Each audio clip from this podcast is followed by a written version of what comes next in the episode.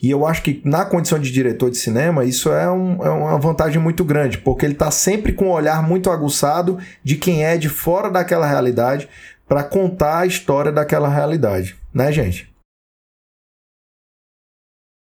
É o momento que vocês falam, até porque tem quatro pessoas aqui. É, é porque o João balançou a cabeça, eu achei que ele ia falar. Eu deixo... Eu confesso Pô, que gente, eu acabou o episódio. Atenção, é, eu prestei muita atenção no que o Vieira falou. Mas Vieira fala as duas últimas fases que a gente faz um link aqui. Só bastam duas. Eu acho que a gente já tem a abertura do episódio. Não, tem, tem pra caralho. Tem pra caralho.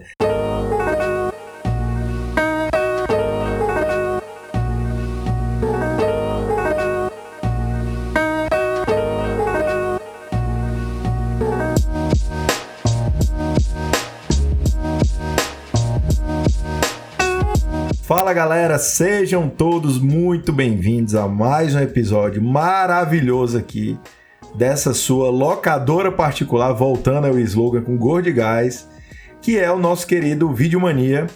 E hoje nós temos um, um episódio extremamente importante para todos nós, que é mais um essencial, dessa vez voltado para o nosso cinema nacional.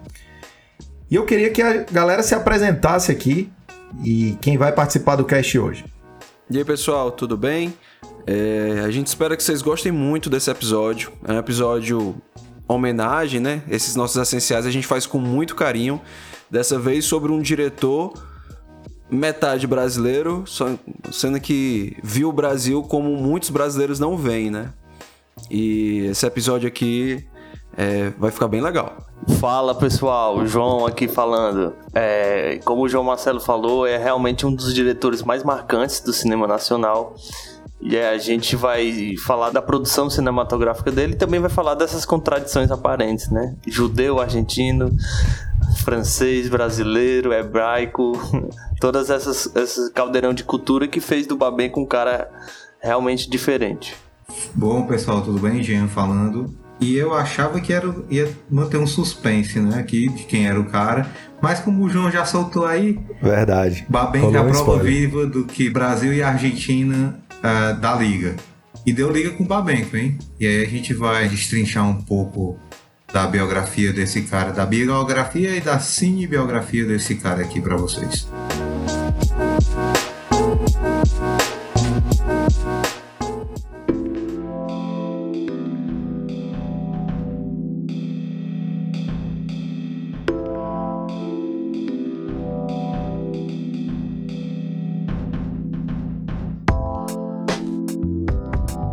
Difícil manter suspense, porque na foto, na capa do episódio tem a foto do cara.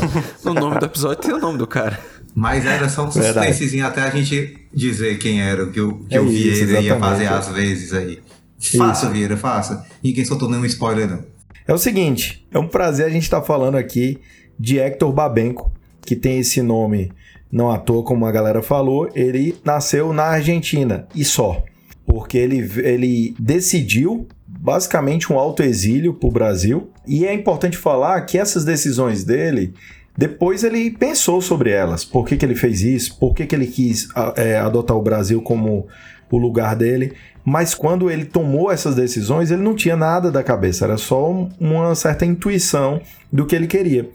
E aí ele veio para o Brasil e ele manteve uma coisa sensacional, que ele manteve esse aspecto estrangeiro e eu acho que na condição de diretor de cinema, isso é, um, é uma vantagem muito grande, porque ele está sempre com um olhar muito aguçado de quem é de fora daquela realidade para contar a história daquela realidade, né, gente? Por que, que esse argentino optou por morar no Brasil e, enfim, retratar a sua arte no Brasil. Ah, muito legal esse tema, Vira, porque eu acho até que tem uma questão que precede essa mudança, né? Porque ele nasceu em 1946 e vem de uma família judaica, ou seja, ele é a primeira geração pós-guerra e da fundação do Estado de Israel.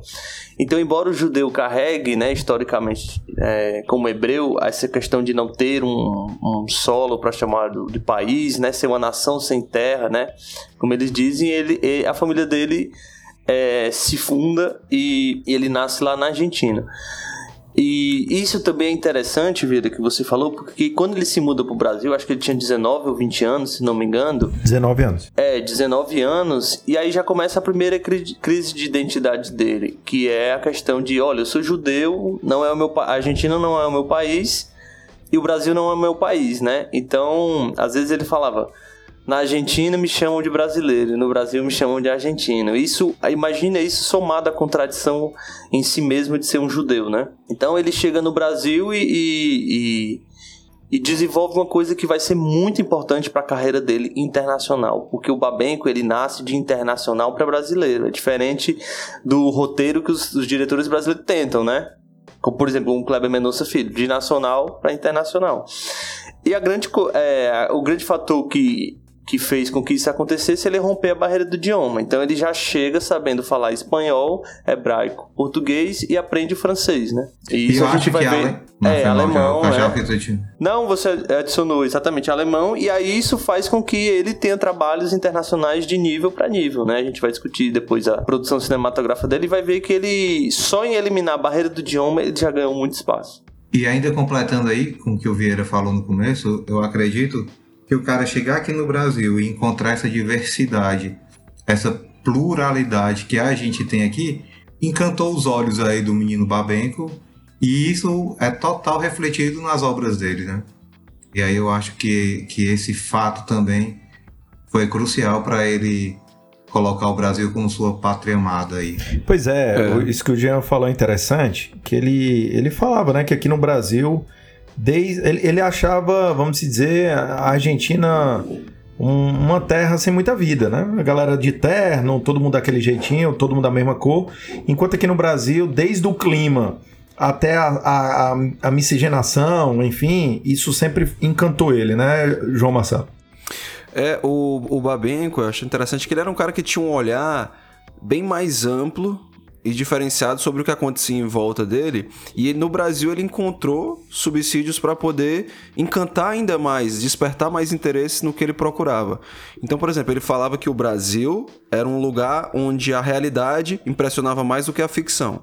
E isso a gente vê diretamente em todas as obras que ele fez. O quanto ele conseguia olhar para algumas realidades, olhar para alguns tipos de, de figuras da nossa sociedade, retratar aquilo em cena e mostrar um retrato tão tão honesto do, do, do que aquela, aquela pessoa costuma passar, do que é o sofrimento que um que alguns grupos sofrem porque ele mesmo vivia muito aquilo que, que ele retratava. E só, só um ponto, um paralelo, que isso aí é uma pegada meio Belchior, né? Minha alucinação é suportar o dia a dia. Então você tá.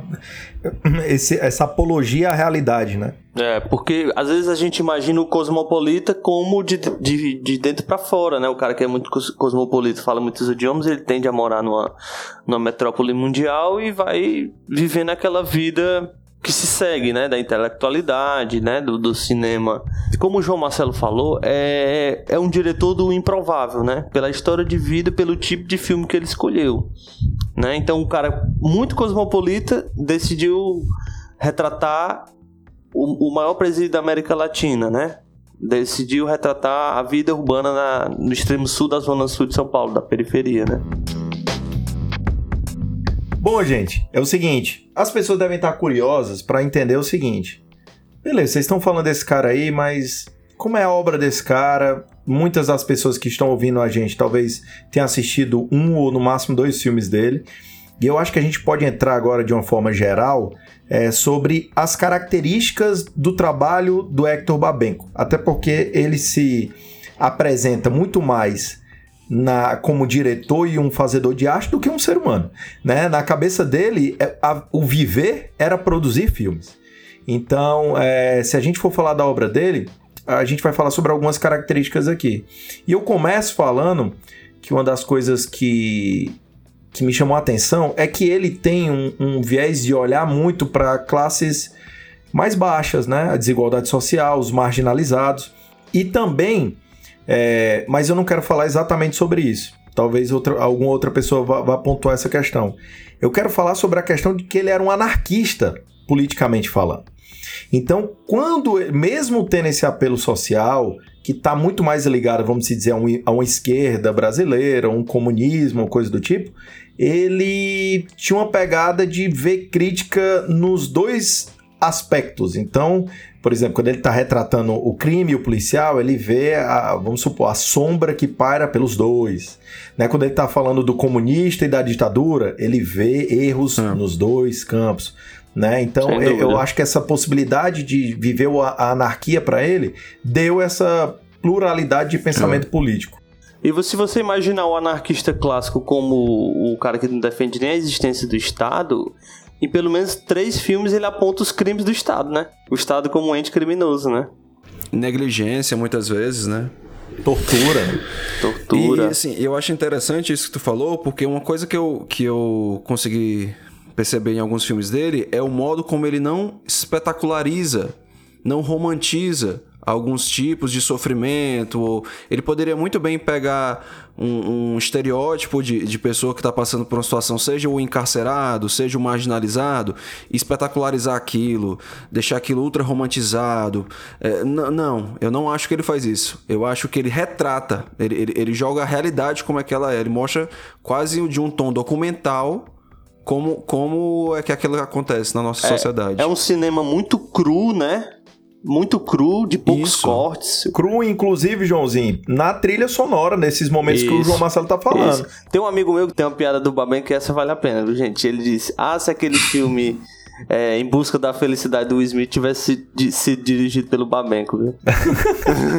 Seria muito mal um socão na cara. É. Eu vou até fazer um paralelo aqui com o nosso último essencial, tá? Que a gente meio que falou isso, era a questão do, do Almodóvar, que o Almodóvar também ele, ele fazia muito cinema para os marginais, para a galera marginalizada, e que é muito também em voga que está na obra do Babenco. Só que a diferença é porque não é que o, que o Almodóvar também romantizasse ali, mas o Almodóvar ele filmava como se aquilo fosse normal, assim, sabe? Tipo assim, essas pessoas existem e eu estou só contando a história dela. O Babenco, ele filma essa pessoa, ele dá é, esse protagonismo para essas mesmas pessoas, ao mesmo tempo que ele está fazendo uma crítica muito pesada ali nos filmes dele, entendeu? Então eu Total. acho que esse fator crítica é, é, a grande diferença, porque os dois filmam os marginais também, assim, digamos. É, Jean, Sim. pegando isso que tu falou, me lembra muito, o, eu vi uma entrevista dele falando sobre como ele escolheu o ator que ia fazer o Pichote que é um, um, dos filmes mais conhecidos, mais aclamados dele, né?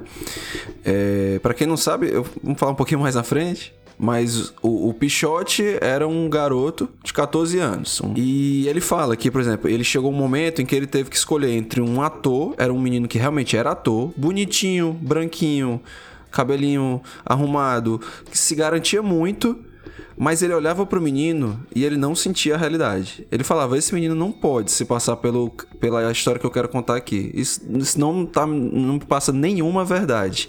E aí ele olhou pro ator Fernando, que é quem de fato fez o, o Pichote, e só do olhar do menino que realmente era um rapaz que vivia aquela situação toda, que mais à frente a gente vai conversar, ele olhava, ele tem que ser esse cara. Eu preciso retratar uma pessoa que realmente vive essa, eu preciso que, que, que, ele mostre o que ele vive de verdade. Eu não posso escolher esse outro que, por mais que seja um ótimo ator, não é o que eu, não é o que eu quero mostrar. Outra, outra característica que eu vejo, assim, principalmente em personagens é, marginalizados que ele traz, ele traz muita representatividade da cultura afro, né? Religiões afro. Então, desde personagens que usam guia, né? Até, por exemplo, no, no Lúcio Flávio, Passageiro da Agonia, o Grande Otelo, né, cara? Que faz um, um personagem incrível ali, que é como se fosse um, um, um pai de santo, né? Enfim, um guia espiritual do, do Lúcio Flávio, né? Um grande amigo. É, eu, eu, eu, eu sinto essa característica também. E, Vieira, uma coisa que você falou que é legal, é como ele veio para cá, ele veio exatamente quando o golpe estava instalado, né? 1965, ele nasceu em 46, né? E o, o Babenco já em na década de 70, né? No auge do, do inclusive do AI-5, ele subverte, é o primeiro cara que eu vi subverter a questão racial, porque o Lúcio Flávio, que é um filme clássico, o torturador é negro, o mais violento, e o policial é negro, né, que é o Milton Gonçalves. E o, o marginal em si é branco, que é o Reginaldo Faria, né? Branco e dos olhos verdes, né? Isso. Ah, e aí eu acho que a gente, como a gente falou agora do Lúcio Flávio, que isso também traz outra característica dele gostar de histórias reais, né? Contar histórias reais. É, essa questão do, do, do Babenco de, de entender o cárcere e retratar o cárcere. Muitos dos filmes dele têm é, o cárcere. E principalmente você entender toda a dinâmica daquilo ali, né? É, desde como eles convivem entre si até o ápice que é no Carandiru, né? No, no, grande obra dele, que ele vai inclusive para falar ali basicamente como é que é a emancipação do crime organizado e PCC, né? Em São Paulo. Você percebe uma temática recorrente, como ele domina o assunto realmente. E se sente à vontade para mostrar aqueles, aquelas situações, aquela. Enfim. E, gente, vamos passear um pouco agora sobre a carreira dele, né? A notoriedade nacional e internacional que ele teve, né? E, e como o João falou, é, tem muito essa questão cosmopolita dele. Domínio de idiomas, domínio inclusive de conhecer realidades e trabalhar com grandes atores. Cita alguns casos aí, João, pra gente. Bom, assim, de, de grandes estrelas, para começar, Meryl Streep e Jack Nicholson, né? Pronto, é acabou. No mesmo filme, tá? no mesmo filme, é. Isso. No Iron Witch. É, no Beijo da Mulher-Aranha, William Hurt e o Raul Julia, né? Que é... Já já Só- tem inglês e espanhol, né? E só lembrando que o William. Hurt ele ganhou o Oscar nesse Ganhou filme do Oscar Hector e- Babenco e ele foi indicado para melhor diretor em 1985, né? Isso. E a Mulher-Aranha era É. a Sônia Braga, hein? A Nesse ano, Sônia ano ele Braga. concorreu com nada que- mais, nada menos do que o Sidney Pollack, o John Huston e o Akira Kurosawa. Como melhor diretor. Pelo filme. Ran. Boa, garota. E mereceu o Oscar. Então também. E tem atores brasileiros que, que despontaram, né? Rodrigo E outra Santoro. coisa, é, É, né? O- Pichote, em 1908, que, que é de 80, muitos dizem naquela época que, enfim, teve, um- teve um problema, o Brasil não conseguiu colocar como representante do Brasil na época. Muitos naquela época colocavam a Marília Pera como que poderia ser indicada a melhor atriz naquela época. Melhor atriz, total. E Pichote Não, poderia não, concorrer ao melhor Pichote, né? filme estrangeiro. uma com atuação grandes chances. Pra quem- tinha feito Quem gosta de cinema aí, quem gosta de cinema, acompanha aquele canal lá do Dalen Nogari, aquele lourinho lá, né? E ele falou no, no, no, no vídeo dele que o problema de Pichote em relação à disputa do Oscar se deu pelo fato do, do lançamento de prévias aqui no Brasil, que tinha um nome, uma nomenclatura diferente em relação aos Estados Unidos. E aí, Problema de edital. ou seja, a questão burocrática do edital, a gente acabou perdendo a chance de, de disputar com esse filme. Tem o William Defoe também, no meu amigo Hindu, que é. Né, acabou gerando inclusive uma amizade entre eles, que é um filme muito bonito. E, e, e, É um filme espiritualizado, inclusive, que te desperta algumas reflexões. e, e bom você ter falado dessa questão dele tra- ter trabalhado com William Defoe, que no documentário que o Jean vai falar um pouco mais na frente, é, tem uma cena que mostra ele trabalhando com o Defoe. E principalmente, quando você trabalha com um ator desse calibre, como o ator ele é parte da direção também. Então, tem uma discussão entre os dois de intencionalidade, cara, que é altíssimo nível, assim. É, do, do William Defoe falando, não, cara, eu não quero fazer isso porque eu quero seguir esse caminho. E o Babenco falando, não, mas eu quero que no final seja isso. Ele falou exatamente como eu tô pensando. E no final eles convergem para o que o Defoe tá, tá pensando. Então, como deve ser difícil você trabalhar com estrela é, como essa, que, que enfim, só trabalha e só faz bons trabalhos, e- né? e- Inclusive o Duende Verde. Eu acho, cara, que não é difícil. Eu acho que é fácil, entendeu? Porque você pega um grande que trabalha com um grande e ali os dois conversam e, e, e- e eu acho que a que aquela cena ela sai mais fluida, digamos É, assim. inclusive, então Mais é, ou menos, Mas né? no caso do William Kubrick Hurt, que no caso do William Hurt, ele teve muito problema com ele. Primeiro que o William Hurt não queria fazer o papel do, do da travesti, né? Molina. Da Molina. Eles tiveram dificuldade, né? O William Hurt, ó, diretor sul-americano, que, que, né? Eu acho melhor eu ser o outro cara e o Raul Júlia ser o travesti e o o, Babenco. o Babenco subverte essa lógica, né? E o William Hurt ganhou o Oscar de melhor ator por nesse mesmo Oscar pela atuação em, em Beijo da Mulher-Aranha.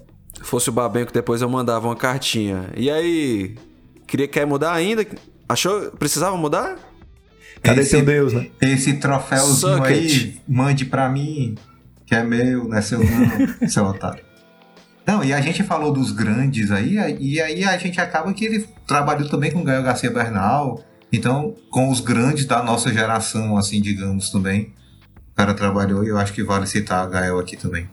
É. Isso, tem, tem muito ator foda brasileiro também. É, quando... Que a gente vai falar ao longo dos filmes. Né? Exatamente. Né? Quando a Citar, gente, porque são muitos. Quando a gente for falar dos filmes, isso vai ser muito legal. Porque, por exemplo, o Beijo da Mulher-Aranha, né?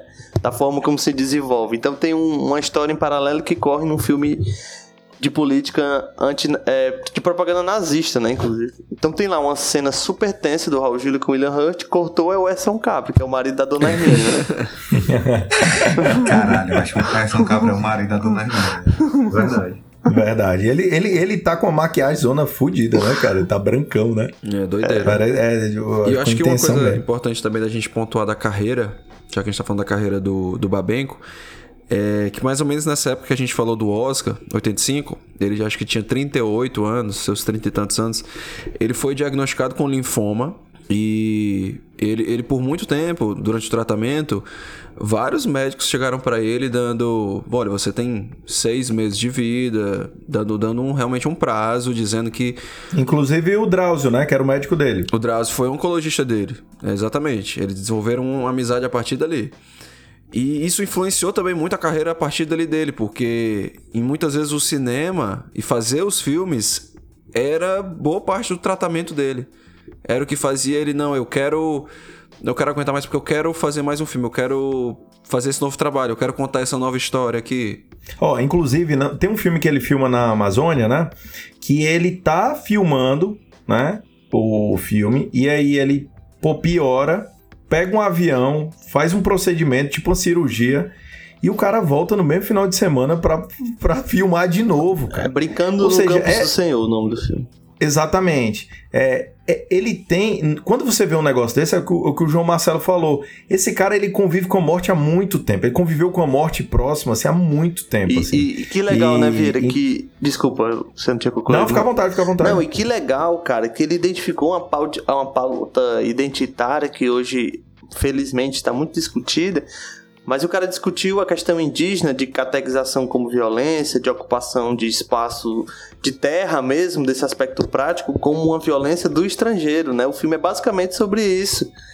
Então, só que ele já discutiu questão de homofobia, de preconceito racial, é, marginalizado socialmente, marginalizado né? socialmente pobre. pela desigualdade social, né? O que, é o, o que é o produto, a questão dos povos originários, o tipo de violência.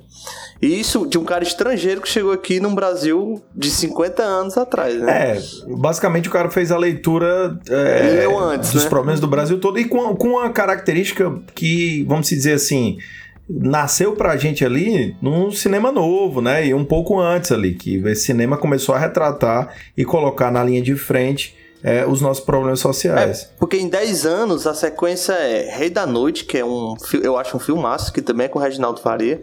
Rei da Noite, Luci, Luci Flávio, Pichote e Beijo da Mulher-Aranha. Eu acho que é a sequência de 10 anos. Os quatro primeiros dele de, de projeção internacional, de nacional e internacional, de distribuição e exibição. Massa. Bom, gente, vamos partir para as indicações. Boa. Vamos nessa.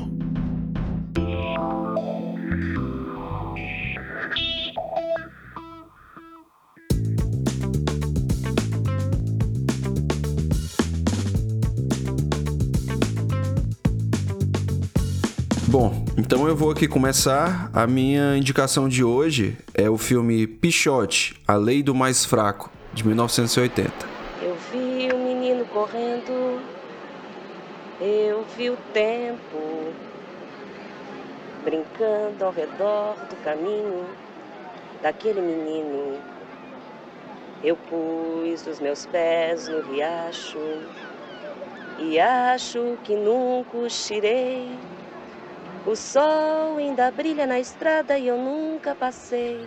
Pichote, pessoal. Para quem não sabe, é simplesmente tido, é aclamado como um dos maiores filmes do nosso cinema nacional. Fica aqui como é, recomendação geral, como daqueles filmes obrigatórios que todo mundo que gosta do nosso cinema, que quer valorizar o nosso cinema, tem que assistir alguma vez na vida.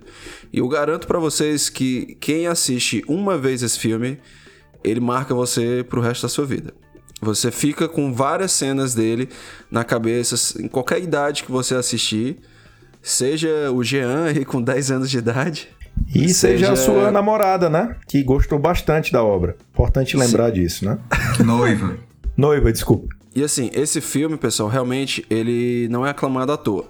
O Pichote, ele conta a história de um menino chamado Pichote, que é, é uma criança que não tem apoio, não tem apoio dos pais, vive numa situação muito fragilizada, marginalizado, e ele faz parte de um reformatório onde nesse reformatório ele, o menor de todos, acaba convivendo com várias outras crianças que já, já se envolvem com, com mais crimes, com mais problemas, outros traumas de muito mais tempo, e vai mostrando o, o, o quanto aquela criança vai se desenvolvendo e o que pode acontecer com ela se ela cresce em, em tal ambiente.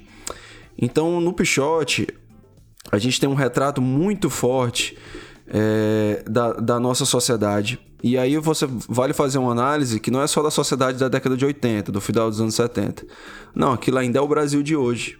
Se você para para pensar, ainda tem muito pichote em todos, todas as cidades brasileiras tem muito pichote sendo criado, acontecendo, e muita criança que poderia deixar de ser pichote, mas a gente acaba nem, nem parando muito para cuidar deles, né?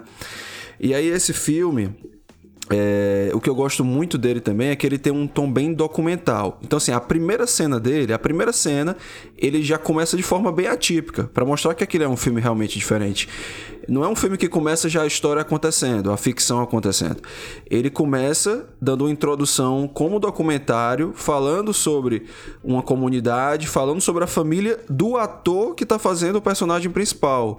O ator que fez o personagem principal, ele era daquela comunidade, ele era um menino pobre que sofria bastante, que inclusive, infelizmente, alguns anos depois da gravação do filme, se envolveu com crimes, com drogas e acabou falecendo, foi, foi assassinado. Mais uma coisa que fala aí justamente totalmente a favor do que a gente está discutindo aqui. E, e Marcelo, isso aí tá muito em relação ao que a gente falou, conecta muito com o que a gente falou sobre a fixação dele pela realidade.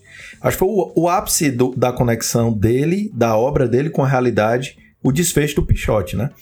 É, e, sim, é. e eu acho que só um ponto para falar também que ele morava num barraco com nove irmãos, gente. Só para vocês terem uma ideia. Nove irmãos.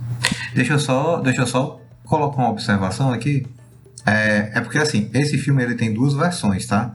Essa que o João Marcelo colocou e tem uma versão que tira essa parte documental e parte só para ficção mesmo. Então eu não sei qual a versão vocês vão assistir, mas se porventura vocês pegarem essa só ficção, busquem depois a, a, a, documental também, que é, que é bem interessante. Um a, versão, a versão que tem no Globoplay tem essa, esse momento inicial do Babenco explicando, né? Ah, que está disponível no Globoplay. É. E aí na, na, narrativa você vê a criança que ela cresce em um ambiente hostil, em um ambiente violento. E quando eu falo violento, eu não me refiro só à violência física, que tem bastante. Você tem várias cenas que, que lhe causam assim, um, um, um, sofrimento de você ver tal, algumas situações por violência física, mas principalmente violência psicológica, muita violência mental, de negligência do Estado, de autoritarismo, de várias situações, de, de como realmente assim, um crime, um, como você vai vendo como algumas pessoas vão sendo levadas ao crime, por mais que muitas vezes seja só uma criança. Então, por exemplo, você tem uma cena em que a brincadeira das crianças no reformatório, a brincadeira, a diversão deles é fingir que estão assaltando. É simular um assalto com, com, armas de brinquedo. Simular tortura, né? Com um pau de arara. Uma, fazem uma, uma tortura. E aí você parte, uma parte do filme, a, a, a o primeiro ato, digamos, é, é, é, nessa, nessa fase, e depois você vê o que, que, o que, que acontece com o Pichote quando ele sai do reformatório. Então, quando ele vai para as ruas, quando ele sai de lá, parece que até dentro do reformatório ele estava até mais seguro. Porque o mundo que ele encontra fora, o Brasil que ele encontra fora daquele reformatório nas ruas, é talvez ainda mais cruel com alguém como ele. E ele também é muito cruel com aquele mundo. Então, assim, esse filme é um filme que marca bastante, é um filme que impacta bastante. Ele tem cenas, assim, memoráveis. Eu não vou falar da última cena, não vou dar o spoiler, mas quem já assistiu sabe que a última cena com a Marília Pera é algo de você parar cinco minutos em silêncio, refletindo sobre o que você viu naquele momento. É muito forte. A cena com a Elke Maravilha também é muito icônica, né? Porque envolve tráfico, envolve várias coisas do contexto do Pichote, que é o contexto das ruas, né? Então é pequenos furtos, prostituição, tráfico, é, pequenos delitos de infrações, né? O Pichote e a Lili... É importante também falar dos outros, né? A Lilica, o... Isso! O namorado da Lilica, que eu esqueci o nome agora. Era o Dito. O é, Dito, é. É, é, justamente, é muito interessante como nesse filme ele não, ele não se foca só no Pichote. Ele vai mostrando outras... É, outros jovens que, que, faziam parte daquele reformatório com ele, que também vão para as ruas com ele, e você tem muitas dinâmicas e muito, muitos é, campos de discussão que você pode ter, por exemplo, como relações homoafetivas dentro em ambientes de, de encarceramento, e relações homoafetivas também já na nossa sociedade, nas ruas. É, você tem a criminalidade, você tem a discussão de, de, de a, drogas, a, vi, a de, violência de sexual, né? O estupro como ferramenta de, de homofobia, né? Tem uma cena muito forte de estupros dentro do reformatório. Você tem, você tem uma discussão sobre prostituição, que era a personagem da, da, da Marília Pera. Né? Então, é, assim, é um... e, e, e, tem outras coisas de mau gosto. Tem o sósia do Roberto Carlos, que é muito pesado também. Sim, é verdade. é muita onda, viu? Aquele sósia do Roberto Carlos. tu é doido, parece aquele tipo Roberto Carlos Cearense. tipo, Você quer no programa do João Inácio Show, assim. Não, e só pra, pra ressaltar que é um filme de 1981, tá? Então, assim, tratar desses temas é, naquele período não era algo para amadores, não, viu? O cara tinha que ser profissa e se garantir muito no que fazia mesmo. E trazer essa reflexão, né? E na, na lista da Brancini, ele tá como o 12 melhor filme da história do cinema nacional. Viu, gente? Só para vocês terem noção do peso desse filme, que inclusive gerou. É, o Ravel até lembrou a gente, o Quem Matou o Pichote. É, que, que, enfim, é, aprofunda mais ainda sobre essa realidade. É, de fato. Para quem se interessar para ver esse filme, que eu recomendo demais mesmo, esse filme está disponível na Globoplay, tá? Então, um streaming aí bem acessível, muito conhecido. Por favor, assistam e aproveitem esse episódio para assistir outros filmes desse cara tão importante que é o Hector Babenco. Vou fazer uma brincadeirinha agora. Quantas estrelas, Marcelo, para ele? Pô, cinco estrelas. Boa. Para mim, cinco, cara. Massa. É um, é um filme que eu não, não vou esquecer. E também está no SP Cine. SP Cine Play. Tá gratuito lá. Tá bom?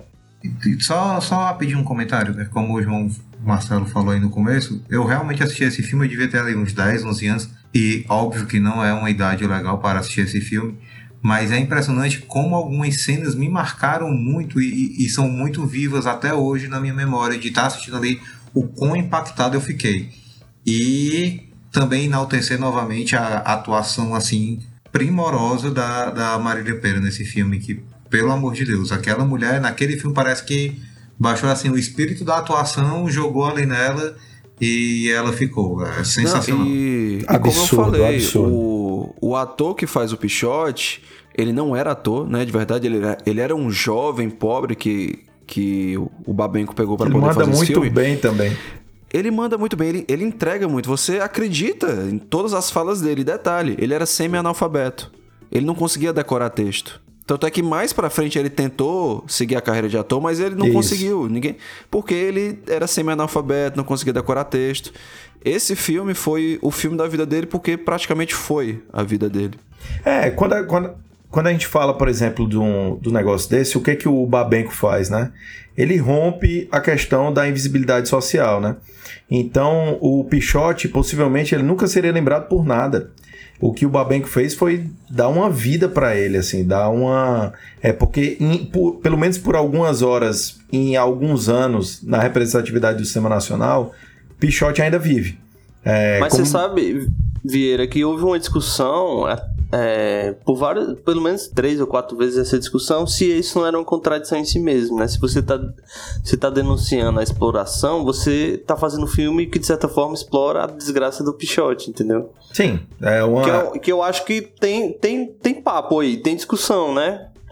Porque de certa forma é muito cru e é tudo pronto, né, pro Babenco como diretor, né? Se tem uma linha aí nesse raciocínio, óbvio que se tem.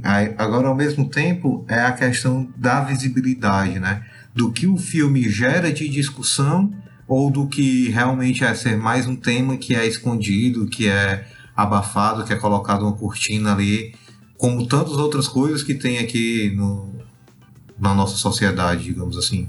Sim. Então, assim, é, é válido, é. Isso, isso, isso vem desde o, o época do cinema novo, o Glauber Rocha criticando que o pessoal fazia a estética da fome, né?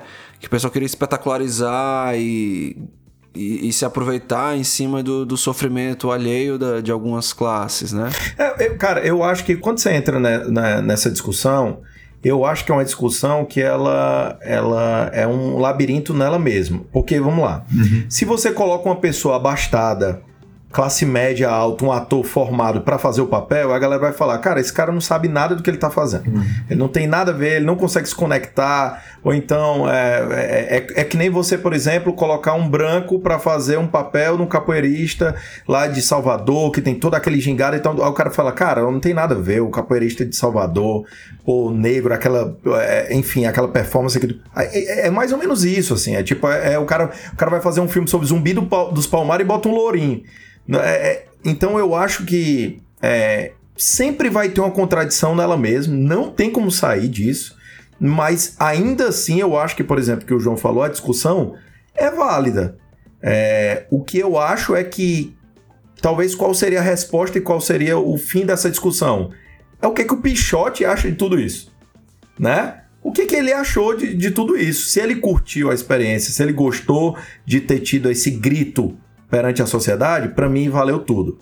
Se ele se sentiu usado, aí eu acho que a gente tem que dar um passo atrás e realmente Sim. pensar sobre. E Mas aí a, eu, a tragédia, honestamente, a tragédia brasileira é que o cara morreu, né? Não pode falar, é, né? É. Porque assim, ele, tem uns ele, aspectos vingou, né, também. Né, é, tem uns aspectos também assim. É, a exposição. Era outro Brasil, né, gente? Então a exposição de órgãos, de órgãos genitais de crianças, de adolescentes, cenas com nu frontal e tal. Cara, mas assim, mas assim. Dia eu Hoje acredito, um não vou. Não... Impossível de ser feito. Impossível. Impossível. Hoje dia é um filme não, mas, impossível. Ó, eu não feito. vou muito longe, não. Vou trazer o mesmo. A mesma problemática, mesmo problemática. Cidade de Deus fez a mesma coisa. Pegou atores, né, da comunidade que viviam lá e tal, não sei o quê, e, tem, e consequentemente, Cidade de Deus tem um documentário sobre o posterior de Cidade de Deus. E falando de atores que tiveram a oportunidade, e, e, e o que, que aconteceu? A, a maioria se fudeu, velho. A maioria não prosperou, a maioria tenta escrever uma música pro seu Jorge um dia cantar na vida. Enfim, mas, é, é mas difícil, os, cara. Os temas, os temas abordados no Cidade de Deus são muito mais brandos do que os temas abordados no, no Pichote, tá? Em absoluto. Cara, depende. Não sei, não sei se os temas, mas é, eu acho que é a forma. A forma, a forma, a forma. A forma. A forma. Precisa, precisava de um take de quase 1 minuto e 15 de um estupro de crianças, sem corte. Sinistro. Né? Não, assim como o Babenco gosta disso, assim, não especificamente de, de, de, de fazer um espetáculo acerca disso. Mas, por exemplo, a tortura presente no Lúcio Flávio é muito pau, velho. Agora, é. na prática, é o que acontece. Então, querendo Isso. ou não, você está desnudando o processo. Isso. Então, então assim, é, o que é a gente está discutindo da, da arte dele, ele não está mais vivo, né? Nem, nem talvez a gente bote a mão no fogo. Mas eu acredito que não é, não foi a intenção dele explorar não, eu, eu, também acho que é, não. É a, é a forma dele crua e como Vieira. A, essa escala de ser cru, era ele quem decidia. Então, na primeira cena de tortura do Lúcio Flávio, também é uma cena de mais de um minuto sem corte. E você vê que vaza alguns chutes, vaza alguns sucos, a questão da água, do afogamento. Total, então, do o Reginaldo Faria foi afogado, né? Total, total. Se não teve corte. É, mas isso, é, isso é uma discussão que vai ter muito, e é muito atual também com, com outros diretores contemporâneos, né? Lars von Trier sofre muito disso, Gaspar Noé sofre muito disso. Então, assim, é, é, tentar entender. Gaspar, é? O Gaspar vai ao limite, né, cara? Que a gente tá falando aqui de um, um, minuto e pouco de estupro, ele botou o quê? 14 ou 12? 14. 14 Nossa né? senhora, aí é, aí, é, aí é além da mensagem, cara. Pra mim é, é um suplício. Assistir aquela cena, nunca mais eu quero assistir na minha vida. Assisti uma vez, não quero assistir nunca mais. Eu, eu é pularia. Ao mesmo tempo que é a realidade, né? A realidade não é rápida ali de É, um minuto. é, é, faz sentido. Então, aí faz assim, é, especta- é espetacularização ou é realmente a forma como ele tende pela arte demonstrar a realidade? É porque E o aí, cinema- cara, rende, o um- cinema- rende um episódio, rende um É episódio. porque, esse é porque aí o, o que a gente tá falando aí, é, exatamente a gente tá falando do tempo. E o tempo no cinema, ele é uma variável que não é necessariamente a realidade. Então você atravessa anos, né? Você, você marca ali, mas não necessariamente você traduz a realidade 100% pela questão do, do- do- da, vamos supor, da relatividade do tempo. Então você colocar uma cena de 14 minutos de estupro para você falar como é que é um estupro na vida real e no nível de violência socando na cara da mulher e tal, não sei o quê, ali tem um aspecto de ele quer provocar sensações na gente do Isso. pior que tem na gente, assim. Mas enfim, eu não discuto não. A obra tá lá é, e, e, enfim, eu acho um puta filme, inclusive. Bom, o próximo filme é o Beijo da Mulher-Aranha. Once upon a time, in a tropical island far away, there lived a strange woman. How can you remember all that junk? If you've got the keys to that door, I will gladly follow. Otherwise, I will escape in my own way. Then your life is as trivial as your movies. Caramba, né, cara? O universo Marvel aqui com o Babenco, muito bom. Puta que pariu, velho. Cara, eu esperava essa piada do João, né? Ah, e, aí- e se, e se fa- e se falar o nome em inglês, que é Kiss of the Spider-Woman, né? Então, se a Spider-Woman já existir, ela deu um beijo em alguém. Então, é- é- vamos falar do Beijo da Mulher-Aranha, que é o filme que deu maior projeção em termos de prêmio e de visibilidade pro Babenco, né? Como a gente falou na introdução, ele concorreu ao Oscar de 1985, de melhor filme, e o William Hurt ganhou o Oscar de melhor ator. Então esse filme trata, é, mais uma vez, um ambiente de cárcere. É, estão presos dois, dois personagens na mesma cela, o Valentim, interpretado pelo Raul Julia, e o Molina, interpretado pelo William Hurt. Tem uma pequena sutileza que a gente, de- depois que você assiste algumas vezes esse filme, que é- depois a gente entende que a pena do Molina é, é corrupção de menores, né? Então é, tem todo esse o Babenco, né, que é inspirado num livro, né, também, então é roteiro adaptado. Tem toda essa sutileza porque a gente já sabia que o Babenco queria trazer um personagem homossexual sem ser marginal, embora dentro de uma prisão. Ou seja, um personagem sensível, carinhoso, com uma visão de mundo diferente e que capaz de se apaixonar. E essa reviravolta desse personagem é o que vai conduzindo o filme. Então, a, a questão dúbia se ele é amigo, tá realmente apaixonado ou se ele é informante. E o filme tem dois recursos técnicos muito grandes, né? Que são as, as histórias paralelas. Né? Eles leem poesias e escritos juntos e a partir disso gera uma interpretação do, do personagem do Valentim, né? Quando ele tá ou sonhando, ou num delírio de febre, ele sonha e o, e o beijo da Mulher-Aranha, né, numa praia, é um desses sonhos. E aí daí vem o nome do filme. E ao mesmo tempo o Babenco introduziu é, uma espécie de metalinguagem, um filme noir de política nazista, que a gente talvez tenha a ver também com a questão de campanha nazista. de campanha nazista e tem a ver com a, a questão do, do Babenco ser judeu, né? Então o filme tem violência da polícia, tem tortura, né? O Valentim é bastante torturado, inclusive não só fisicamente, mas essas questões de comida, questões de suprimento, de mantimento. E ele vai tendo conversas muito bonitas e muito profundas com, com o personagem Molina. Eles se aproximam e administram o afeto apesar- a partir disso. E aí, gente, vale a provocação. O, o Verão ainda vai falar do, do Carandiru. Mas eu tenho pensado muito, gente, se no universo do Babenco, Babenco Verso, o, a Lelica não é o, William, o Molina Porra, E eu não pensei é- isso. e também é o Rodrigo Santoro em Carandiru.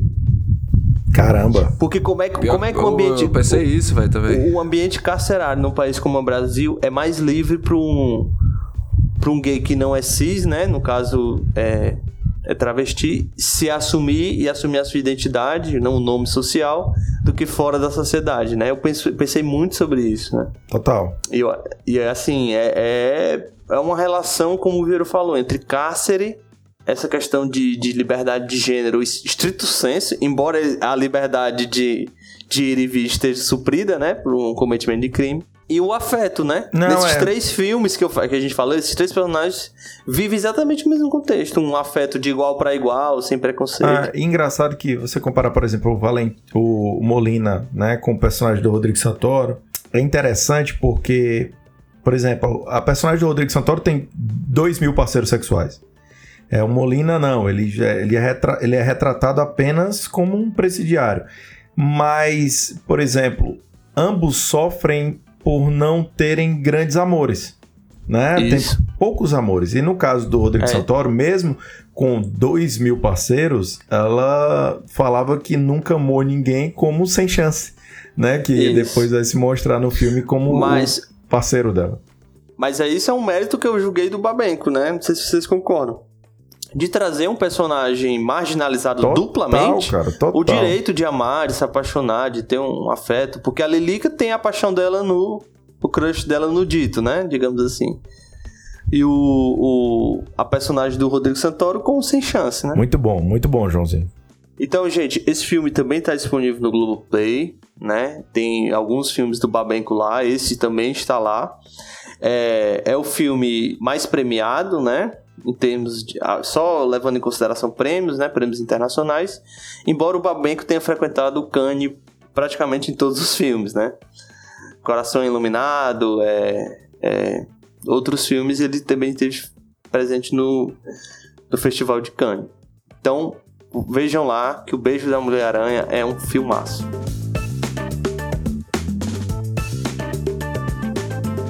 Bom, galera, e agora eu vou falar sobre Carandiru de 2003. Apazigou! Quem tá vindo, tira! Sai pelado! Aqui dentro ninguém é culpado. Nós viemos aqui para assumir o nosso cara. Culpa tem remédio, doutor? Se tivesse, todo mundo ia querer.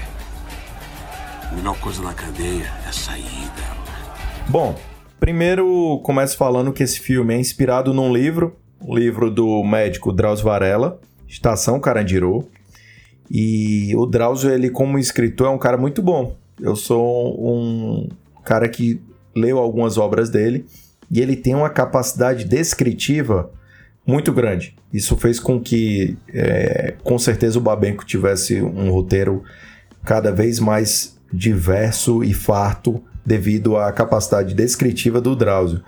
É, o elenco desse filme, eu posso cravar que talvez, é uma opinião minha, não sei se vocês vão concordar, mas talvez tenha sido o maior e melhor casting do cinema nacional. É, o tanto de ator talentoso, Wagner Moura, Rodrigo Santoro, Lázaro Ramos, Milton Gonçalves, Mandy Almeida, Caio Blá, Luiz Carlos Vasconcelos. É, e inclu- inclusive, quando eu estava levantando esses nomes, eu me lembrei de uma coisa: que nos filmes do Babenco, a personagem feminina não tem muito foco, né? Elas fazem parte, mas basicamente, né, de uma forma geral, os personagens masculinos é que são os principais personagens das tramas dele. Até por, pelo- por retratar muitas vezes o sistema carcerário, né, que é né, ali muito masculinizado. E, e- e aí, quando eu falo de ter um elenco muito farto, quantos filmes horríveis vocês já viram com um elenco muito farto? Então, ele conseguiu a astúcia de desenvolver esses personagens todos. Ele teve uma saída que é colocar esses personagens em contato com o médico Drauzio Varela, né? Porque é sempre na ótica dele, e que essa, e que essa galera contasse a história da, de por que, que eles foram parar lá. Então, um pouco da vida deles e um pouco do crime também, né? Então, dando um aspecto de que por trás daquelas figuras criminosas existem seres humanos que tinham anseios, que tinham vidas, que tinham motivações e que, por, por erros, acabam ficando naquele ambiente é, que é o presídio Carandiru, né? A, é, a penitenciária Carandiru lá em São Paulo. E você fazer tudo isso, gente, com 2 horas e 20 é muito difícil. Tem gente que pega um filme que tem três personagens centrais e não consegue desenvolver os personagens e acaba o filme e você reclama exatamente disso. Imagine você ter um casting desse e você desenvolver todos eles e você se importar com todos eles. Porque quando você começa a assistir Carandiru, cara, 90% deve saber que houve um massacre, que eu acho que morreram, sei lá, 111 pessoas. É, e, e, que foi um negócio muito pesado para a história brasileira, uma mancha muito grande é, hoje em dia está cada vez mais comum, carandirus, que a gente se acostumou, né? É, cotidianamente no Rio de Janeiro e na realidade que a gente tem. E eu, eu, eu, sinto que talvez Carandiru tenha sido um dos primeiros filmes que retratou o sistema carcerário brasileiro com profundidade. Eu não me lembro, assim, outros filmes anteriores que te. E principalmente um, um, um sistema carcerário que estava eclodindo o crime organizado. Então ele, ele, ele mostra o nascimento do crime organizado, ele mostra das leis entre os bandidos, ele mostra como, por exemplo, é, o fim de qualquer estuprador numa cadeia, ele, é, o fim de uma pessoa que tem uma dívida de droga que não paga, é, o comércio de cigarros, enfim, é uma hierarquia que existe na cadeia, né? Que no caso do Carandiru, por ser ainda muito romântico, tinha um aspecto de figuras mais velhas que tinham uma certa autoridade perante aos demais. Mas é importante falar que o Babenco ele não romantiza isso. Então todos os presos ali têm uma carga violenta muito grande. Personagens que inclusive são tratados como amigos, um mata o outro com água quente queimada, né? Por cima dele, é tipo isso, uma água fervendo. E o outro morre com 30 facadas. Então, é, é, isso não é algo trivial. Outra coisa que é muito massa, gente, o Sabotage tá no filme, o Happy Hood tá no filme, então é, é, ele trouxe literalmente a realidade mais uma vez, né? Sabotage, inclusive, é trilha sonora do filme. É, eu ia falar sobre isso, que esse filme tem uma relação com o rap nacional. Primeiro, pelo. O Sabotage também era ator, né? Tem aquela cena icônica dele com o Paulo Meiklos em outro filme, né? Invasor e o Happy Hood também, e o Drauzio ouvia muito Sobreviver no Inferno, que é o maior disco da história do rap brasileiro, que vai fazer 25 anos. E. O maior. O maior, né? E ali, gente, só tinha 5 anos que tinha sido lançado Diário de um Detento. Ou seja, é a, a, a música de quase 10 minutos que retrata um dia a dia normal de um detento que desemboca no da tragédia Exato. do Carandiru, como o Vieira falou, né? Que foi tão impactante que o Carandiru foi até demolido alguns períodos depois. E, e, e, a gente pode falar que o Diário do Detento é como se fosse um pequeno curta que chegou na mão do Brown, que era um relato exatamente de um cara, de um, de um cárcere Isso. que vivia lá e que passou pro Brown lá, e né? o Brown fez aquela mágica, né? Então, assim, a beleza do Carandiru é isso o que o Vieira falou, né? Porque 2 horas e 20 ele desenvolve Acho que uma hora e cinquenta e poucos minutos do filme é só dia a dia. O, o aspecto da tragédia é um, uma pequena fração do terceiro ato, mas é só dia a dia. Jogo, jogo de futebol, a, o consultório do Draza que era dentro Exato. de uma cela. Inclusive, né? é, tem outro aspecto que é a questão da temática da AIDS, né? Que era muito presente na época. Então é, é importante que também, de alguma forma, fica datado esse aspecto. E, e, isso que você falou, João, é interessante, porque assim, cara, um filme de 2 horas e 20, que o nome é Carandiru e fala sobre uma penitenciária. Mas o filme, ele sai muito da penitenciária exatamente para mostrar as histórias por trás desses presos que são só presos pra gente. É, eu tenho certeza que se tudo der certo na vida da gente, a gente nunca vai pisar numa cadeia, gente. Vocês estão entendendo isso? É um ambiente inóspito, é um ambiente que não, que não tem é, necessidade alguma de, de trabalho voluntário, as pessoas não gostam. Né? Aqui no Brasil a gente tem muito aquela ideia do bandido, é bandido bom é bandido morto, então a sociedade quer é uma carnificina mesmo, não. É, então, você olhar para essa realidade e fazer o trabalho que ele fez, é, sei lá, basicamente de humanizar, mesmo mostrando que são pessoas que estão lá dispostas a fazer o que for preciso, cara. Eles não aliviam. E só, só um, um, breve comentário, né, Vira? Esse baita cast tem, tem, tem também o Milian Cortaz, né? Que, a grosso modo, é o melhor ator brasileiro de, pra Caralho, cinema. Eu acho que ele é o, o que mais domina. E o Milian Cortaz, Fala o outro Santoro, filme dele pra galera se ligar quem é não era do, o é, e ele é muito conhecido lá no Tropa de Elite, gente. É. Que ele faz aquele. Tropa como é que ele Elite, é? O, isso, é, o, o, Fábio. Ele é o Fábio. É, o Fábio, né? Fábio. E assim, eles não eram desse tamanho que a gente é hoje, né? Então a gente tá olhando em perspectiva, né? Nós estamos olhando 20 anos atrás, ou seja, qual o grande filme que o Lázaro, que o Wagner, Rodrigo Santoro já estava nessa transição pro cinema e que o Milian tinha feito Total. até lá, né? Só uma pergunta retórica, né? Então Muito, também tem um muito, mérito muito- do Babenco E se você nisso, for né? ver, quando, quando você tá Cara, falando só do. de- desculpa, de- desse personagem, que eu tô tentando me lembrar como é que é o nome dele, no filme. Ele é o cara. Ele, ele é o personagem que tem o, o, o arco mais lindo do filme. Assim, né? Que, que tem aquela chuva torrencial e que ele, ele, ele dobra os joelhos, né? Se convertendo, porque também o. O Babenco mostra a questão do trabalho do protestantismo, né, das, das igrejas é, neopentecostais dentro do presídio, né? Então, um cara que era um, um assassino a, é, a- a- sangue frio e tal, que, que se converte. E o arco, é como eu disse, ele desenvolve os personagens, não só desenvolve, como ele faz o arco mesmo, assim. O personagem tem começo, meio e fim, gente, mas não é só um, são bem 12, assim, é bizarro. Só pra citar o Jairo Camilo também, eu tava puxando na memória o nome dele, que, putz, também tá foda nesse filme. Ele é cearense, é? Ele é cearense. É o Sem Chance? É cearense. Sem chance, cara. É o Sem Puta personagem. Mas ele é o assistente do Drauzio, né, cara?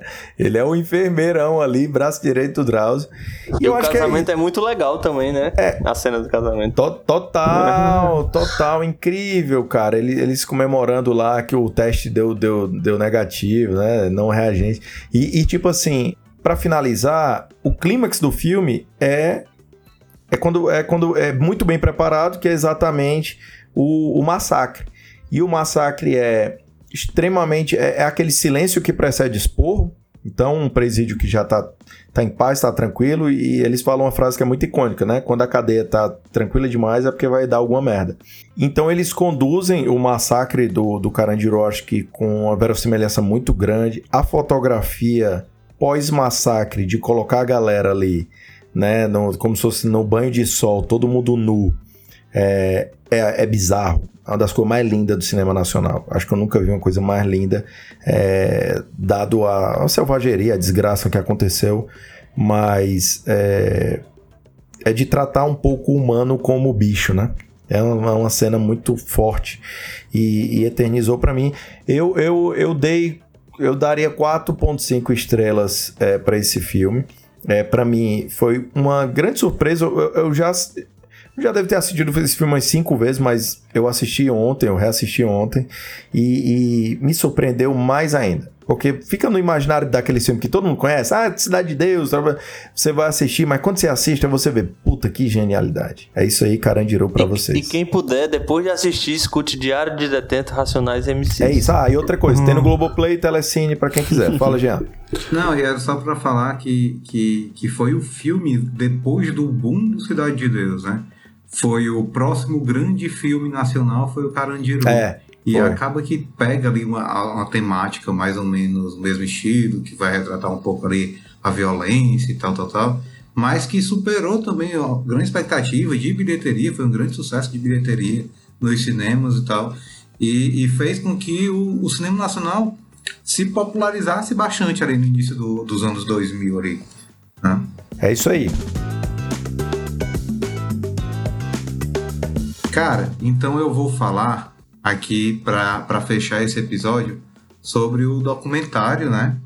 Babenco, alguém tem que ouvir o coração e dizer parou. Os argentinos acham que eu sou brasileiro, os brasileiros acham que eu sou argentino.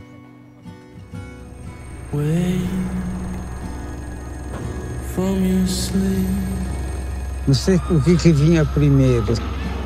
Era ser o filmar ou estar vivo. Estar filmando ou estar vivendo um dia a mais. Só o título desse, desse documentário, cara, já, já ganha aí uma estrela, tá? Porque que coisa linda esse nome desse filme, né? Por exemplo, aqueles filmes, ah, quais são os filmes de nomes bonitos? Esse com certeza deve estar aí na lista. O filme foi dirigido por Bárbara Paz, é, Bárbara Paz, a campeã da Casa dos Artistas, que enfim era mulher do Hector Barbenco, na, é, a viúva do Hector Barbenco.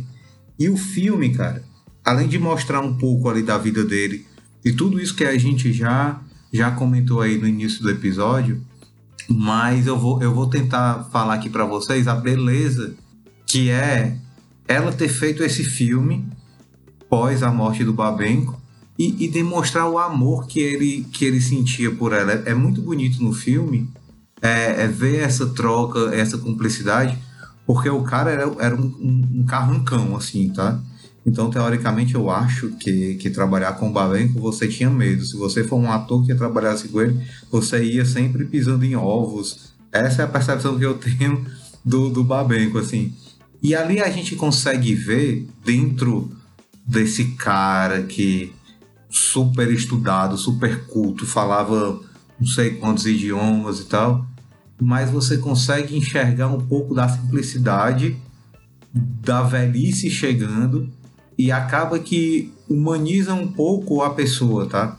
Então eu acho, eu acho assim de, um, de uma elegância muito grande esse documentário, de uma que, que eu acho que só uma esposa. Uma homenagem, né? É, só uma esposa poderia, poderia ter, ter feito e ter retratado o Babenco humanizando, mas mesmo no momento de humanizar, mostrar a grandiosidade que aquele homem era, entendeu? Nesse documentário tem uma cena específica que eu vou falar aqui, que é, é uma cena que a Bárbara Paz ela tá dançando, é até pro filme Meu Amigo Hindu, que é o, é o último filme do Babenco, né? É, e aí ele o Babenco tá filmando e a Bárbara Paz tá ali dançando, uma dança meio, meio clau, assim, na chuva. E ela com um vestido meio transparente e ela meio que nua, assim, só com esse pequeno véu por cima e ela dançando. E aí ele. E aí a gente vê essa cena completa e vê os bastidores da cena. Que é ele tá sentado dirigindo, e aí ela sai e pergunta se ele gostou, e ele sim, ele tá encantado com o que ele tava vendo, entendeu? E aquilo ali transcende, não era, ele não tava só vendo a atriz que ele tava dirigindo uma cena de um filme, não, ele tava vendo a mulher que teoricamente eu acho que ele amava ali naquele momento. E ele diz que a coisa mais linda que se fosse a última cena que ele tivesse gravado, ele morria feliz, algo nesse tipo, né? E, e, e, o massa, Jean, é que ela, ela não acredita, né? Ela fala, não, sério que tu gostou mesmo? Tu gostou? Ela fica com o pé atrás ali de se ele gostou e mesmo talvez a cena, eu acho a cena muito bonita, mas talvez a cena realmente nem seja tão bonita. Tipo, seja mais a percepção da Bárbara do que do Hector. Mas ele não estava vendo que ele estava fazendo a cena. Eu acho que ali ele sai, por algum momento, ele sai do diretor e ali era o homem que estava ali sentado e vendo aquela mulher dançar, assim, entendeu? Eu acho que ali ele quebrou a. a... A gente diz que no cinema tem a, a, a, quebra da quarta parede, ali ele quebrou, acho que as paredes tudinho que tinha ali do lado, entendeu? ali era o cara vendo, assim. É tanto e eu que... achei muito bonito. Pode é tanto crer. que se a gente for bem no, na, na, seguindo o fio da, da história, aquela cena é uma cena simples do meu amigo Hindu, né? Quando o William Isso, né? começa a piorar e aumenta a morfina, ele começa a ter mais delírios, que já é o recurso que ele usou no beijo da Mulher-Aranha, né? E aí ele deu. A, a Bárbara Paz conseguiu dar outra dimensão de toda essa beleza que o Jean tão bem narrou agora. É. É, o que mais, o que mais me pegou nesse documentário realmente é esse, esse nível tão alto de intimidade. E, e um grau Muito de bom. intimidade que você vê em tela que eu acho que só um cônjuge, realmente o amor ali de alguém poderia retratar, né? Colocar em. Pra em ter essa liberdade, né? Pra ter essa liberdade Isso. de. E o engraçado é porque, assim, é... são cenas banais, assim, né? Tipo assim, é ele, ela pegando uma câmera ali nova e ele mostrando ali o o foco, como é a melhor forma de, de fazer o foco ali, é ele indo no médico, escutando o que é que o médico tem a dizer, é ele assim descansando um pouco na, na cadeira da sala, ela chega e tal. Então são intimidades, mas são intimidades banais, assim, mas que ao mesmo tempo essa banalidade é o que traz a beleza do sentimento. Eu tô bem romântico hoje. Viu? Hoje eu tô fofinho. Você é um cara apaixonado, cara. Assim, geralmente quando ah. tá as cenas mais tristes, ela, ela fez uma, um corte para cenas em preto e branco sem, sem nada, né? Carros passando, cenas de trânsito, ela usa muito preto e branco. É bom, esse, é muito bom esse filme. Ela faz, ela, ela usou muito o mar também, né? Ela, ela, usou um, um certo afogamento, Ele né? tomando banho, né? Ele, ele já doente, bem fragilizado, tomando banho de mar, né? É, é como, como se fossem as memórias dele é, afogando. Tem, tem um lance que é tipo assim, tem, um, tem, um, tem um momento que. é, Ela, enfim, ela tá tentando entender aquilo ali, ela tá no papel de entender, eu acho que ela dá o espaço que ele precisa. Mas tem uma cena que meio que retrata quando ela sentiu que ele teve uma piora eh, forte, assim. Ela falou, cara, tu tava na praia, tu tava não sei o que, o que que aconteceu, né? E aí ele meio que fala pra ela de que, cara, essa é a realidade. É tipo, eu tô realmente muito mais lá do que aqui. Vai acontecer, né? É tipo, tem um, o começo do filme tem uma frase icônica, né, que é tipo assim, o que que você vai falar, né, quando você morrer assim, o que que a, ele fala assim, puta que pariu, ele morreu mesmo. assim. É porque Não, tem, você tem não uma tem cena que ele já tá muito mal no, no hospital, ela vai cuidar É. dele, aí ele tá meio. Não quero comer hoje não. Aí ela fala assim: é aquele cuidado do amor, né? Mas, meu amor, você precisa comer. Ele disse, não, não vai fazer muita diferença, não. Ele só pode dizer, eu tô morrendo em algum dia. Não vai fazer a falta do jantar em um dia que, que vai me salvar. E, é e mostra muito no documentário o tempo que ele conviveu com doenças, assim, né? Assim, é, era um cara que ele convivia com a doença, vinha alguma coisa ali, tipo assim, chegou na beira da morte passou. Então, aí volta pra- pra essa frase que o Vieira falou aí do começo. Puta que pariu, morreu mesmo, né? Uma hora essa morte acertava, assim, né? A vida dele foi, se fosse um jogo de futebol, os dois tempos foram cada câncer, né? Primeiro acabou o primeiro tempo, quando deu a idade 78, 39 vezes 2, veio o segundo e, e ele nos deixou, né? É, inclusive, o, o que motivou esse documentário que a Bárbara Paz fez era justamente o quanto ela via aquele homem que, que era uma figura que impressionava muito ela. Ela, ela achava ainda um cara muito forte, com mensagens ainda muito fortes, com, com falas e ações que, que ainda impressionavam muito. E ela dizia: Eu preciso que as pessoas vejam isso. Não pode ser. Eu, eu não- posso ser a última pessoa que vai ver isso sozinha.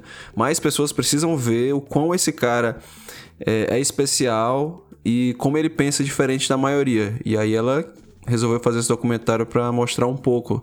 E ela fez um filme realmente muito bonito, um documentário muito bonito, e foi premiado né, no Festival de Veneza, ganhou aí é, o prêmio de melhor documentário. E mesmo assim, um filme premiado com uma atriz, quer queira ou quer não, da Globo, né, que está ali, é uma atriz conhecida, é, com um diretor de renome que já fez aí, a gente já citou aí Pichote, Carandiru. Então, assim, mesmo com tudo isso, a Bárbara Paz ela teve uma dificuldade enorme em materializar o filme para que o filme chegasse para para grande mídia assim. E, a- e aí é- mostra realmente é, como é difícil se fazer cinema no, no nosso país infelizmente tá? Inclusive o documentário foi escolhido para ser o representante do Brasil no Oscar de melhor filme estrangeiro eu não me lembro de um documentário ter sido escolhido outra vez. Não sei se vocês lembram aí, se já teve algum, não sei. Mas infelizmente não, não, não chegou a concorrer. Mas eu acredito que realmente foi uma excelente escolha. E o filme, cara, ele infelizmente não tá em nenhum stream para você assistir, mas tá para alugar, né? No YouTube. No YouTube ele tá. É na, na, na Apple tá por R$14,99 para você alugar. E no Google tá tipo 25 pau para tu comprar. Agora sim, pessoal, esse filme, ele, vez, vez por outra, tá passando também no Canal Brasil, tá? Então, por favor, se você tem TV por assinatura e não é um, um, um telespectador assíduo do Canal Brasil, por favor, conheça o Canal Brasil que passa muito filme bacana do nosso cinema. Passe, a, ser. Por Passe favor, passe a ser.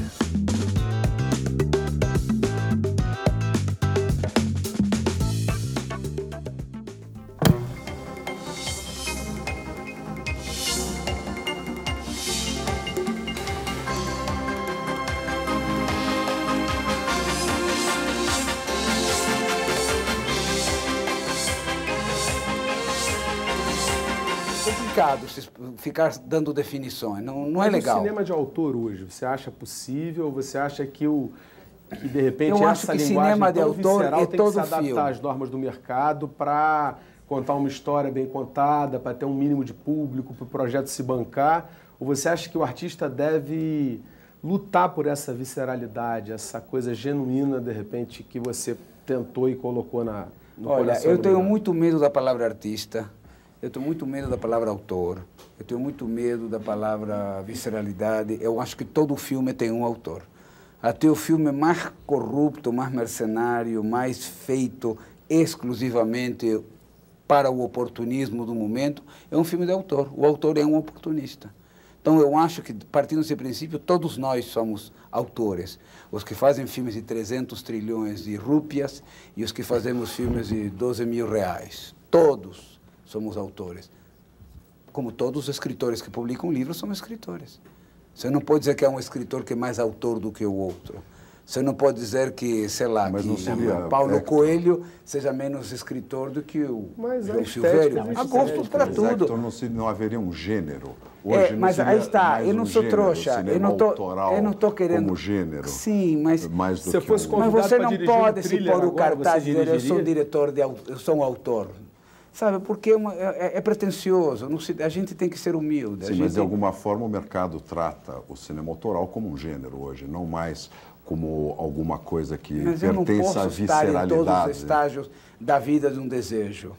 Eu estou em alguns estágios da vida de um sonho, outros o sonho tem que andar sozinho. Ele tem que encontrar seu, seu grau de adaptabilidade à realidade na qual nós vivemos.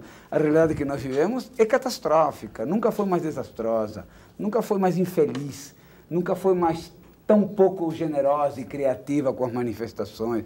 O que a gente vive hoje é um isolamento, assim, um, uma invasão da idiotice generalizada, porque você vê, as pessoas já vão hoje ao cinema é, é, praticamente para comer pipoca. Antigamente ia-se ao cinema e se comia pipoca. Você vai, já que vamos comer pipoca, vamos ver um filme. Então, realmente, está E complicado. a pipoca tem melhorado muito, né? A pipoca tem melhorado muito para os que comem, né? Como eu não como, detesto fazer barulho no cinema, sou uma pessoa que ainda respeita o trabalho do outro. Né? Mas o que eu queria dizer era que. O que, que eu queria dizer? Ah, você rejeitou vários roteiros, por exemplo. Hollywood te mandou vários roteiros antes de Coração Iluminado É. que você não quis dirigir. De repente, Sabe alguns por que eu rejeitei? legais. Sabe por quê? Porque eu não seria a pessoa certa para fazer esses roteiros. Eu estaria mentindo a eles e mentindo a mim mesmo. Eu não seria da competência que eles precisavam para fazer esses projetos. Eu sei das minhas limitações. E eu, ao dizer isso aos produtores in- internacionais, eles tomam isso como um ato de falsa modéstia, como um ato de vaidade, como um cara presunçoso. E eu, no fundo, estou defendendo a proposta deles.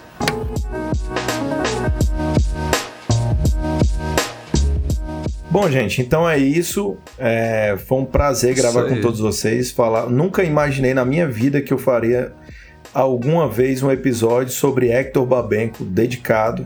Isso eu acho que é uma característica muito forte do Videomania, que não se atém a simplesmente só o pop ou aquele detalhe, não, a gente vai no detalhe do cinema nacional.